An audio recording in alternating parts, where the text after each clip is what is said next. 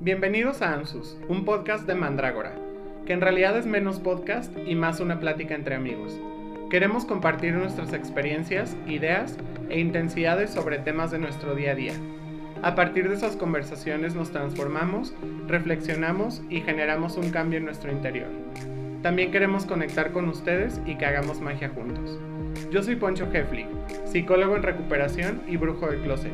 Tengo opiniones sobre absolutamente todo y es más difícil callarme que hacerme hablar.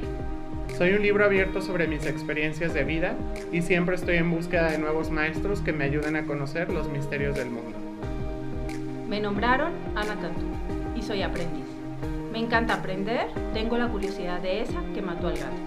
Todo lo pruebo, me lo como y me lo unto. Y después les enseño a otros qué resulta del experimento. Sol Gio es mi nombre en esta vida. De nuevo bruja por convicción y jabonera por elección. Curiosa e incansable oyente de los mensajes de la diosa. Bienvenidos a este episodio extra de Ansus Podcast.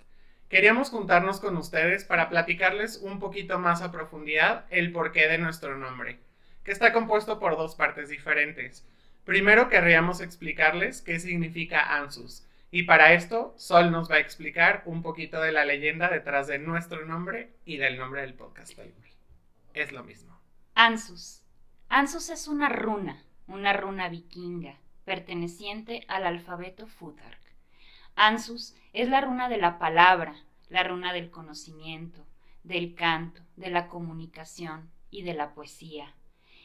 Es el cuarto de los símbolos rúnicos, que pertenece a la comunicación. Su dibujo representa una figura de edad avanzada, inclinándose y abriendo los brazos como símbolo de apertura de mente y de los sentidos. Por eso nos Mm. llamamos Ansus. Y pues elegimos ponerle ese nombre porque justamente es lo que queremos promover, que a través de nuestras conversaciones podamos llegar a lugares donde antes no habíamos podido llegar y hablar de temas que antes no habíamos podido hablar. ¿Algo que te gustaría agregar, Ana, respecto al nombre del podcast? Creo que una parte importante es el tema de la comunicación. En la medida en la que platicamos, nos aclaramos, conocemos, reflexionamos y esperemos, esperamos que los demás también hagan lo mismo. Claro. Y bueno, la otra parte de nuestro nombre que tiene que ver con mandrágora, Ana nos va a platicar un poquito de qué hay detrás de este elemento. Bueno, Mandrágora es un espacio, es un proyecto eh, que hemos creado eh, para trabajar con mujeres y en donde se han gestado un montón de otras cosas.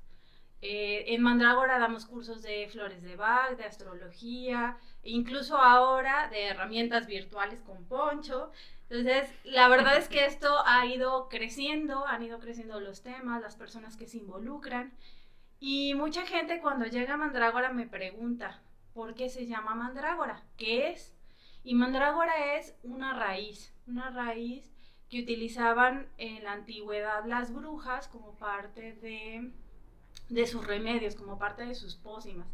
Es una, eh, una raíz muy antigua, es una raíz que conecta con la, con la intuición femenina, que, que conecta con, con esta voz interior. Y cuando yo estaba buscando el nombre del, del, espacio, en mi clase de homeopatía, vimos el medicamento de mandrágora. Ya. Y a mí me encantó. Me fascinó el, el medicamento, me fascinó eh, los efectos. Entonces me pareció hermoso que el lugar se, llama, se llamara así, Mandrágora.